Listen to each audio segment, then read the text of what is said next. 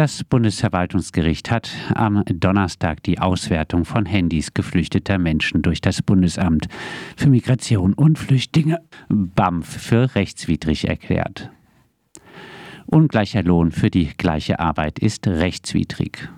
Data Mining der Polizei in Hessen und Hamburg verfassungswidrig. Und noch eine weitere Meldung. Wer die Warn streikt, hilft dem Klima. Das Bundesverwaltungsgericht hat am Donnerstag die Auswertung von Handys geflüchteter Menschen durch das Bundesamt für Migration und Flüchtlinge BAMF für rechtswidrig erklärt. Geklagt hatte eine 44-jährige Afghanin mit Unterstützung der Gesellschaft für Freiheitsrechte. Seit 2017 hat das BAMF zahlreiche Daten auf dem Handy von Asylsuchenden ausgewertet, wenn sie keinen gültigen Pass vorlegen konnten. Dazu, was das BAMF alles auf den Smartphones der Betroffenen anschaut, erklärte Lea Beckmann von der Gesellschaft für Freiheitsrechte in einem älteren RDL-Interview. Also erstmal wird so ein kompletter Rohdatensatz von den Handys ausgelesen und dann wird ähm, analysiert nach Ländervorwahlen in Anrufen, Nachrichten und Kontakten. Es werden Länderendungen im Browserverlauf äh, betrachtet, Lokationsdaten aus Apps und oder Fotos, das ist nicht so ganz klar. Und dann die Login-Namen, ähm, die man verwendet in Apps, wobei auch nicht ganz genau klar ist, welche Apps untersucht werden, aber es gibt zumindest Hinweise so auf Booking.com, Facebook und aber auch Dating-Apps möglicherweise. Und dann werden die Sprachen in Nachrichten jedenfalls vermeintlich durch eine Software analysiert und zugeordnet.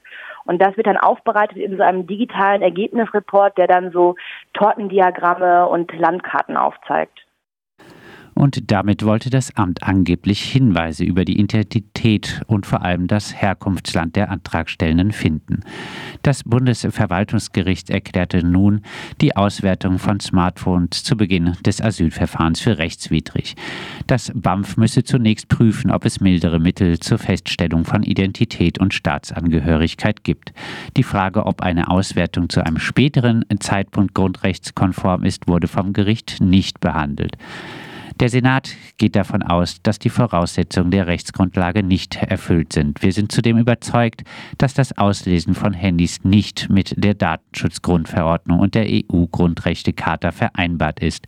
Für uns ist deshalb klar, dass BAMF muss die Handydatenauswertung vollständig einstellen, betont Rechtsanwalt Matthias Lehnert. Ungleicher Lohn für die gleiche Arbeit ist rechtswidrig. Der Grundsatz gleicher Lohn für gleiche Arbeit ist keine Verhandlungssache. Das entschied das Bundesarbeitsgericht am Donnerstag. Geklagt hatte eine ehemalige Mitarbeiterin eines sächsischen Metallunternehmens unterstützt von der Gesellschaft für Freiheitsrechte.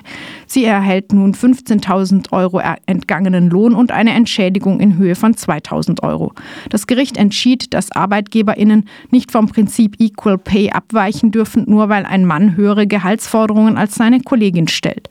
Wenn die sogenannten ArbeitgeberInnen auf die Lohnforderungen eines Arbeitnehmers oder Bewerbers eingehen, müssen sie gleichermaßen qualifizierten und erfahrenen Mitarbeiterinnen in diesem Zug auch den, Lohn, auch den Lohn erhöhen. Data Mining der Polizei in Hessen und Hamburg verfassungswidrig. Das Bundesverfassungsgericht hat am Donnerstag zwei von der Gesellschaft für Freiheitsrechte eingereichten Verfassungsbeschwerden gegen die automatisierte Datenauswertung durch die Polizei in Hamburg und Hessen in weiten Teilen stattgegeben. Gegen das sogenannte Data Mining geklagt hatten Journalistinnen, Aktivistinnen und eine Rechtsanwältin.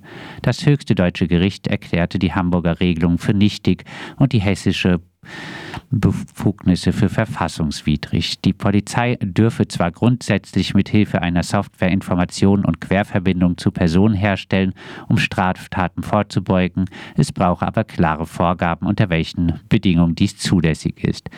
Dazu, wie Journalistinnen vom Data Mining betroffen sind, erklärte Katharina Schipkowski, Redakteurin bei der Taz und eine der Beschwerdeführerinnen im RDL-Interview, als Journalistinnen sind wir ja darauf angewiesen, ähm, unseren Informantinnen Quellenschutz zuzusichern, sonst wird niemand mit uns ähm, Informationen teilen. Und ähm, ja, das ist natürlich schwierig, wenn die Polizei auswertet, wer mit wem gesprochen hat, wer mit wem in Kontakt steht. Ähm, ja, genauso mit Anwältinnen, die sich ja auch darauf stützen, mit Leuten zu arbeiten, die in Konflikt mit dem Gesetz stehen. Ähm, und auch da ja, ist es so wichtig, dass die, die Informationen vertraulich behandelt werden. Und ja, wenn die Polizei einen überwacht, weil man mit jemandem in Kontakt steht, der mit dem Gesetz in Konflikt geraten ist, auch als Journalistin, ähm, dann ist es eigentlich nicht möglich, dem Beruf äh, im Rahmen der Pressefreiheit ungehindert nachzugehen.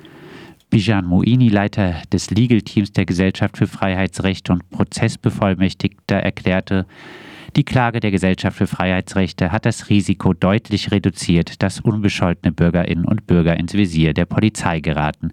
Dieses Urteil strahlt in die ganze Republik aus, denn viele andere Bundesländer und der Bund arbeiten darauf hin, vergleichbare technische Möglichkeiten einzusetzen oder tun es sogar bereits, wie zum Beispiel Nordrhein-Westfalen. Verdi-Warnstreik hilft dem Klima. An diesem Freitag bestreikt die Gewerkschaft Verdi in den Tarifauseinandersetzungen im öffentlichen Dienst zahlreiche deutsche Flughäfen.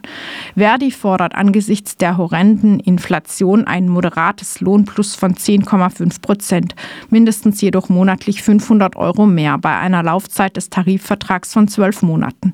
Selbst wenn die Forderungen erfüllt würden, dürften die Reallöhne damit kaum steigen. Der Warnstreik macht aber nicht nur Druck für eine etwas bessere Bezahlung, sondern wirkt sich auch positiv auf das Klima aus. Darauf macht Volker Quaschning, Professor für regenerative Energiesysteme, aufmerksam. Zitat, geht man von einer Reduktion der Klimawirkung von einer Tonne CO2 pro Person und Flug aus, liegen die Einsparungen bei 300.000 Tonnen CO2. Das ist der Jahresausstoß einer ganzen Kleinstadt.